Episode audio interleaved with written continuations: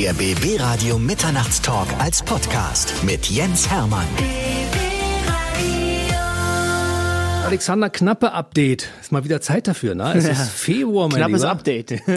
genau, ein knappes Update. Mein lieber Kollege ist bei mir, du hast ja ein paar Tagen Geburtstag am 15. Februar. Da werde ich knackige 36. Wahnsinn, ne? Die 50 kommt näher. Wir müssen mal ein bisschen zurückgucken auf die letzten paar Monate und dann gucken wir ein bisschen voraus auf die nächsten paar Monate, Ja. weil du warst das letzte Mal im Juni bei uns und dementsprechend ist ja ein bisschen was passiert und das müssen wir mal kurz auswerten. Also ich gebe mal ein paar Stichworte, du erzählst die Geschichte dazu. Du hast für einen kleinen krebskranken Lenny Schmidt Spenden gesammelt. Äh, Das war eine ganz krasse spontane Aktion. Ich mache das ja öfter. Ähm, normalerweise ziehe ich übrigens durch die Cottbuser Straßen und sammle für das äh, Karl-Team-Klinikum in Cottbus auch, für die Kinderkrebsstation. Aufgrund von Corona macht es natürlich momentan auch alles ein bisschen schwieriger. Und ähm, dann habe ich einen, einen Brief bekommen von der Mutter, von der Claudia Schmidt. Und ich kenne Lenny, ähm, denn der spielt nämlich bei FC Energie Cottbus in der Jugend. Unsere Wege haben sich mal gekreuzt. Und so schnell kann das Leben auch mal von vorne kommen. Von heute auf morgen die Diagnose Krebs, Leukämie, also ein sehr schwerer Krebs. Und das hat mich schon extrem getroffen und dann habe ich direkt meine Kanäle angeschmissen. Und ich muss echt sagen, ich hätte nicht damit gerechnet, dass so viel Geld zusammenkommt. Äh, 5000 Euro sind zusammengekommen innerhalb von einer Woche. Unfassbar. Und das Schöne an der ganzen Geschichte ist, dass das Geld direkt zur Familie gegangen ist. Du machst ja noch mehr karitative Dinge, ne? Region hilft helfen, bist du dabei, Lausitz hilft. Genau, also Lausitz hilft und Region hilft helfen, das ist ja quasi schon, das hat schon fast Tradition und das werden wir auch, das haben wir auch gesagt, ähm, langfristig machen, das ist auch ganz, ganz wichtig. Und natürlich muss man aufpassen, dass man sich nicht verzettelt, aber ich denke, dass ich da einen ganz, ganz guten Weg gefunden habe. Es gibt ja Leute, die sagen, naja, der Popstar, der verdient Millionen, das ist ja bei dir nicht der Fall. Und du gibst von dem wenigen, was du im Augenblick verdienst, immer noch was ab. Ja, die Leute denken, dass man, wenn man im Radio läuft, im Fernsehen ist, dass man dann eine Million verdient. Äh, ich kann alle beruhigen. Ich habe noch kein Ferrari. Ich habe ein sehr, sehr einfaches Leben. Ich sage immer, ich bin einer von euch. Ich bin ein ganz normaler Typ. Ich verdiene äh, so viel Kohle, dass ich irgendwie einmal im Jahr in Urlaub fahren kann, dass ich meinen Traum lebe. Und klar, mein Ziel ist es schon, irgendwie den Schein mal auf dem Konto zu haben, um auch mal ruhig schlafen zu können. Aber auch das ist noch nicht der Fall. Und deshalb bist du auch regelmäßig bei uns. Du hast ja bei uns eine eigene Sendung. Also, ja, aber auch damit verdiene ich nicht viel Kohle, sondern es kommt immer das eine zum anderen, sondern ich freue mich darüber, diese Chance zu haben. Ich werde das so lange wie möglich machen können, solange wie die Leute da draußen sagen, wir wollen die Knappe hören. Und solange der Programmchef sagt, Knappe passt hier zu uns. Du gehörst zur großen BB-Radiofamilie mit dazu. Im vergangenen Jahr gab's Corona richtig, richtig fett und dementsprechend gab's zwischendurch ein paar Freiluftkonzerte, Open Air im Oh ja. Autokino. Das war auch eine von deinen tollen Ideen. Ja, also ich muss sagen, also ich habe letztes Jahr schon echt abgefeuert, ne? Auch in der Corona-Krise. Wir haben innerhalb von wenigen Wochen das Lausitzer Autokino-Festival auf die Beine gestellt. Ein Riesenerfolg, wirklich. Ich hätte nicht gedacht, dass wir das so ändern. Und ähm, ich muss mir und kann mir auch nichts vorwerfen. Ich habe wirklich alles rausgehauen, denn ich habe ja dann auch zum Ende des Jahres auch nochmal ein richtig krasses äh, Livestream-Konzert auf die Beine gestellt, wo die Einnahmen übrigens auch gespendet wurden. An meine Genau. Band, an meine Techniker, an meine Crew. Die haben alle nochmal eine Gage verdient. Und die Einnahmen, die übrig geblieben sind, habe ich an den Club Bebel in meiner Heimatstadt Cottbus, ein legendärer Club, gespendet, bei dem ich mein allererstes Konzert gespielt habe, 2013. Und denen ging's richtig schlecht. Du hast gesagt, die haben mir damals geholfen, jetzt helfe ich ihnen. Ja, jeder, der im Live-Business unterwegs ist und auch mal in Cottbus gespielt hat, der kennt diesen Club. Frieda, richtig cooler Typ, der lebt für diesen Club, der hat alle seine Ersparnisse in diesen Club gesteckt und alle wissen es, die Kunstbranche, die Musik ist die mit am härtesten getroffene Branche und das tut mir im Herzen weh, wenn man dann solche Menschen sieht, die für sowas brennen und dann freuen die sich umso mehr, wenn da 2.000, 3.000 Euro zustande kommen. Und ist der Club gerettet? Man braucht man sich keine Illusion machen, gerettet ist er damit nicht. Aber ich habe auf den Club aufmerksam gemacht und mir haben viele Leute geschrieben, ey, kannst du mir die Kont Kontodaten geben, ich hau auch noch was rüber. Und wenn das am Ende des Tages dafür reicht, dass er seine Miete dafür zahlen kann, dann ist das Ziel erreicht. Und ich glaube ehrlicherweise, wir haben jetzt den Punkt erreicht, wo es nach vorne geht. Und ich will einfach zurückblicken können und sagen können, ey, ich habe damals in der schwersten Krise nach dem Zweiten Weltkrieg alles rausgehauen. Ich habe das gemacht, was ich konnte. Und ich glaube, da kann ich mir auf die Schulter klopfen. Das kannst du definitiv. Übrigens auch BB Radio, denn BB Radio war ja offizieller Präsentator von dem Konzert. Ja, waren wir. Wir geben im Rahmen unserer Möglichkeiten auch alles, was geht. Absolut. Und das muss man übrigens auch mal an dieser Stelle sagen. Auch die Radiosender sind sehr, sehr, sehr hart getroffen. Es wird immer auch ein bisschen unter der Decke so ein bisschen versteckt, dass auch ihr Radiosender seid ja auch Künstler. Du hast eine Stimme, du bist ein Künstler. Und äh, Radiosender leben von Werbung. Wenn keiner was verkaufen kann, dann schaltet keiner Werbung. Auch ihr kämpft gerade und ich, man muss auch mal an dieser Stelle sagen, Riesenrespekt an die Radiosender, die trotz dieser Pandemie die Flagge hochhalten. Ich kann ja sagen, wir kämpfen da, du ja ein Mitglied der großen BB-Radiosenderfamilie bist, als Moderator bei uns, kämpfen wir hier gemeinsam diesen schweren Kampf, aber wir werden am Ende gewinnen. Ja, voll, wir werden das auf jeden Fall überstehen. Du hast ein neues Label, eine neue Plattenfirma und zwar richtig fetter Name, vier Buchstaben. Sony. Sony, ja, ja, genau. Aber sag mal so, klingt jetzt erstmal so, okay, krass, jetzt läuft alles, jetzt hat er die Millionen, jetzt auch da kann ich alle beruhigen, das ist auch nicht so. Ich habe ein gutes Team, richtig gute Jungs, richtig gute Frauen, die wissen, wie es funktioniert. Aber am Ende ist auch so eine Plattenfirma immer nur so stark wie der Song. Also es liegt immer am Künstler. Aber auch da haben wir jetzt schon einen guten Step nach vorne gemacht, alles geht vorbei, ist auf jeden Fall ein Streaming-Hit. Wir hatten eine richtig geile Vox-Kampagne, die gut funktioniert hat.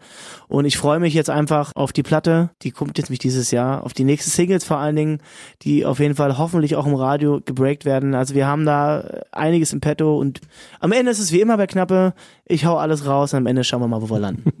wir gehen mal ein bisschen ins Detail. Du hast jetzt mittlerweile für alles geht vorbei anderthalb Millionen Streams. Das ist ja schon mal eine Hausnummer. Das in acht man, Wochen. In acht Wochen. Das muss man auf jeden Fall In einer sagen. Pandemie. Genau. Und dazu kommt die große Kampagne bei RTL und Vox. Ne? Da läuft das ja unten drunter. Du trailerst ja verschiedene Sendungen und da läuft dein Song unten drunter. Und ich glaube, da gibt es Leute, die dich vielleicht vorher noch nicht auf dem Schirm hatten, die gesagt haben, was ist denn das für ein geiler Song? Shazam runter, und ja, mal, voll. Ja? ja, auch vor allen Dingen, was ist ein Typ? Was ist ein Sänger? Das ist auf jeden Fall eine Kampagne, die richtig was bringt. Und wir haben jetzt auch noch eine neue Kampagne bekommen. Das sind natürlich, sage ich mal, die Hebel, die dann so eine Plattenfirma wie Sony auch bewegen kann. Aber am Ende ähm, sucht sich RTL jetzt nicht einen Künstler aus, weil der bei einer Plattenfirma ist, sondern der Song muss passen. Mhm.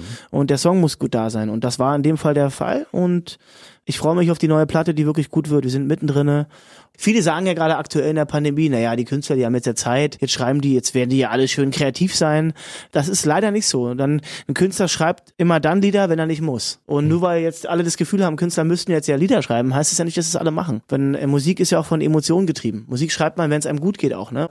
Aber es ist jetzt keine einfache Zeit, um Lieder zu schreiben. Das ist wirklich so, ist eigentlich ganz krass. Ja, viele hängen ja im Augenblick ein bisschen durch und haben so ein kleines seelisches Tief. Das ist natürlich auch eine Blockade. Naja, auch finanziell. Ja, weißt du, viele. Musiker und Künstler, die mitgeschwommen sind, die sich immer auch mit den kleinen Gigs über Wasser gehalten gehalten haben, die wissen gerade nicht, wie sie die Miete bezahlen müssen. Und die kriegen dann vielleicht ein Angebot, einen Job zu machen, den sie machen müssen, dann können sie aber ihre Musik nicht machen. Also die Abrechnung, wo die Kunst, die Musik am Ende des Tages bei einer Pandemie dann steht.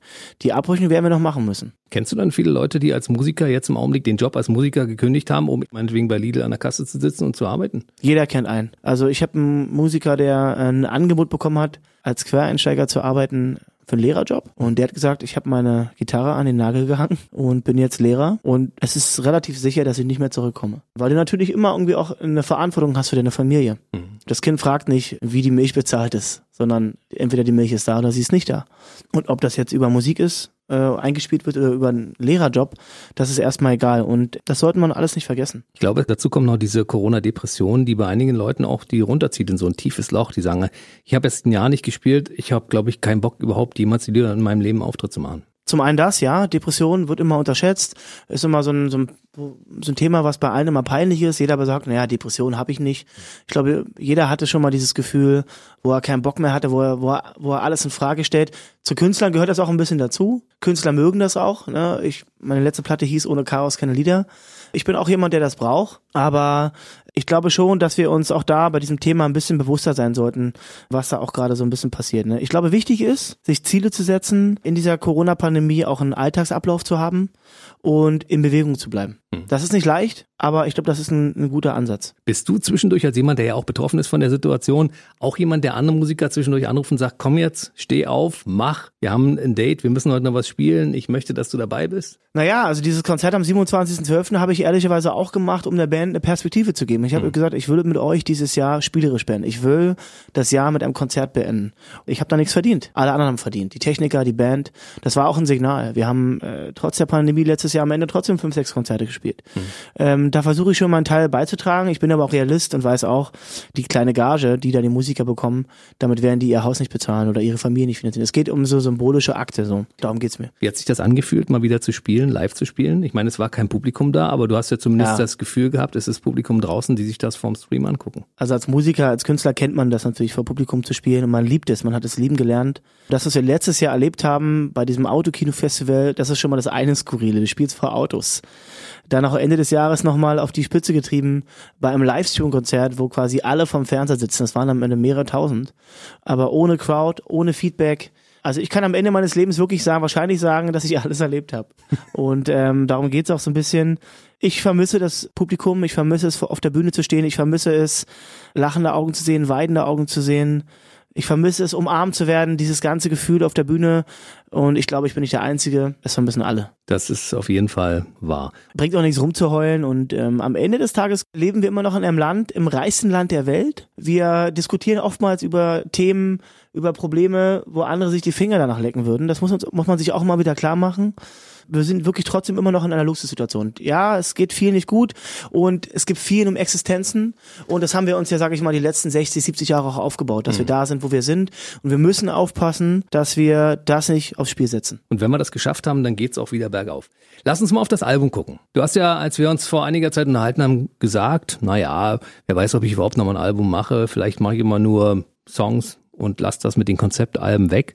Du hast dich jetzt aber entschlossen, doch wieder ein Album zu produzieren. Die Strategie des Business hat sich ja verändert. Du raubst eigentlich einen Song, guckst, wie es läuft, haust dann noch einen raus und sammelst die Streams quasi pro Song sein. Dann hast du am Ende dann, das ist so der Plan, genauso viele Streams und Verkäufe, wie wenn du eine Platte raushaust. Aber wir haben uns jetzt entschieden, ich glaube, Knappe ist da noch nicht so weit. Ich bin noch ein Albumkünstler und wir werden trotzdem jetzt noch eine Platte raushauen und das ist für mich auch das Richtige. Es fühlt sich auch gut an. Weil eine Platte hat natürlich immer den Vorteil, du kannst eine Geschichte erzählen und ähm, Leute freuen sich auf irgendwas. Die Halbwertszeit von Liedern ist viel, viel kürzer geworden. Du haust einen Song Freitag raus, dann ist er eine Woche gehypt und dann ist das schon wieder, dann war es das schon wieder. Ich mag das nicht. Ich will auch noch nicht, dass das Ding zu Ende ist, dass eine Platte, dass man eine Platte in der Hand hat, dass man eine Platte durchhört. Ich brauche das noch. Finde ich gut. Und es gibt ja Künstler, die machen nur Alben, die bringen gar keine einzelnen Songs raus. Und immer, wenn die ein Album rausbringen, geht das Ding nach vorne in die Charts. Ja. Und es gibt ja ein beste Beispiel, ACDC, haben jetzt eine Platte wieder rausgehauen, Riesenerfolg. Ich glaube ehrlicherweise, dass das Album noch nicht tot ist. Das gibt uns Hoffnung. Das gibt mir Hoffnung. Ich bin ja großer Fan von Alben. Das weißt du ja. Ich höre gerne Alben auch von vorne bis hinten durch, weil ich großer Fan davon bin. Und äh, ich höre manchmal auch querbeet alle möglichen Songs, so wie wir es hier beim Radio machen. Aber ich mag mal manchmal auch mir ein Album aufzulegen. Es ist halt so, das neue Album ist die Playlist. Du bist bei Spotify und dann hörst du halt die Deutschpop-Playlist. Es ist wie ein Album. Es hat alles viele Vor- und Nachteile. Ich glaube, die Vorteile der, des neuen Businesses, dieses neuen Streams, des neuen Verhaltens von Liedern ist, dass du viel Neueres entdeckst, viel mehr. Also es hat wie immer alles im Leben, alles seine, seine seine goldene Medaille und seine silberne Medaille. Hat man das so? Sein Für und Wider. Sein Für und Wider. Lass uns bitte ganz kurz noch mal hineinschauen in das Album. Was wird uns da erwarten? Der Name steht jetzt schon und der Name sagt dann auch ganz klar, wie es sein wird. Ich mag, wenn ein Album auch mal überrascht, wenn es nicht nur Balladen sind, nicht nur schnelle Songs, sondern wie auf den letzten Alben, dass man Party machen kann, aber trotzdem auch mal emotional sein kann. Ein Potpourri Kannst du uns schon verraten, wann wir damit rechnen können? Ja, also das nächste, der nächste Drop, sag ich mal, sagt man dann auch jetzt mittlerweile nicht. Man sagt nicht mehr neuer Song, neue Veröffentlichung, sondern der nächste Drop mhm. im April. Und das Krasse ist, das darf ich schon verraten, es wird gleich zwei Songs auf einmal kommen. Uh. Ein sehr emotionaler Song und ein Party-Song. Also ein, ein Double Drop. Ein doppelter Knappe. ein doppelter Knappe. ja, ansonsten, was gibt's noch? Ich bete ja und hau jeden Tag Stoßgebete nach oben, dass es das Liebe Kännchen Liga Open Air im August am 14.8., für das wir übrigens schon 2000 Tickets verkauft haben, dass wir das über die Bühne bringen können. Aber natürlich sind mir da die Hände gebunden. Das liegt nicht in meiner Hand. Sobald wir das Go vom Land Brandenburg kriegen, werden wir alles Mögliche versuchen, um das Ding auf die Beine zu stellen. Und die Tour ist geplant für Februar 2022. Das heißt, du fährst dann zu deinem 37. Geburtstag auf Tournee. Wenn, wenn alles gut läuft, ja. natürlich haben alle Künstler Angst. Ne? Keiner weiß so richtig, richtig, kommen die Leute noch zu Konzerten? Ja.